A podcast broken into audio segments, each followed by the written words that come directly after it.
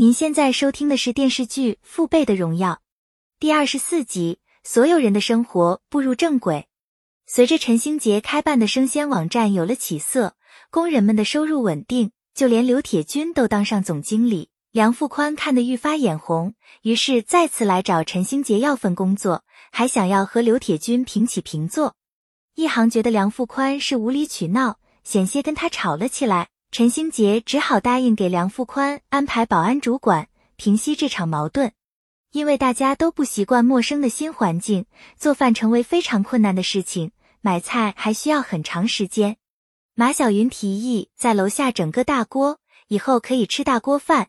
那存花非常高兴，提着小车就去买东西，准备好好吃一顿。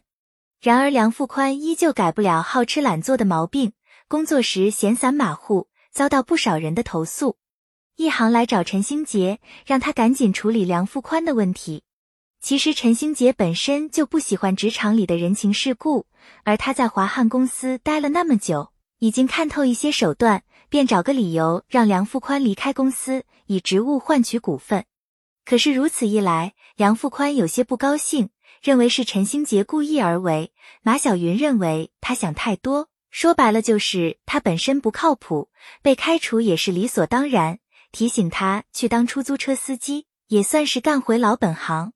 临近新年之际，梁凤菊收到顾兆喜托刘自强送来的礼物，他未能经常探望顾兆喜，专门在监狱附近找一家商店做兼职。顾兆喜对梁凤菊有感激，又怕耽误他的青春，故意说些狠话，让他别再来找自己。结果被梁凤菊拆穿。表示会等顾兆喜出来，还给他准备厚实的手套。除夕当晚，顾家人和梁家人聚在一起，热闹非常。宋刘喜抱着顾兆成夫妇的女儿小远，脸上止不住的笑意。梁凤霞和梁凤琴在厨房里忙活着，顾兆成和刘自强则是贴对联、放鞭炮看。就连梁凤菊都拎着大包小卷的东西回家过年。那存花感叹，孩子们都很孝顺。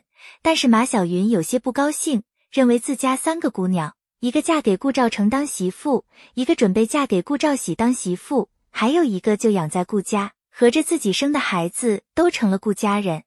听着马小云的牢骚，顾长山夫妇喜笑颜开，两家人的缘分是越来越深，恐怕这辈子都断不开。大家其乐融融的坐在一起，吃着团圆饭，互相祝福新年快乐。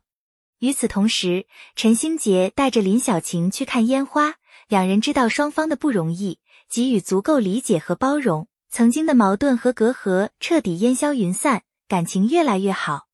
转眼时间来到二零一四年，大家的生活都走上正轨。那存花看到电视机里播放着鞋垫治疗心梗的广告，忽然来了兴趣，反倒是顾长山完全不相信。此时，顾兆成打来电话。表示有一所小学想要了解关于林场的历史，邀请顾长山回去给孩子们普及下。顾长山听完很是激动，翻出多年未穿的中山装，带着一把油锯和两位工友赶了过去。马小云等人从海南度假回来，考虑要在那边买套房子养老，但是那存花认为踏踏实实过好日子，没必要东奔西跑。结果俩人又搬起嘴来。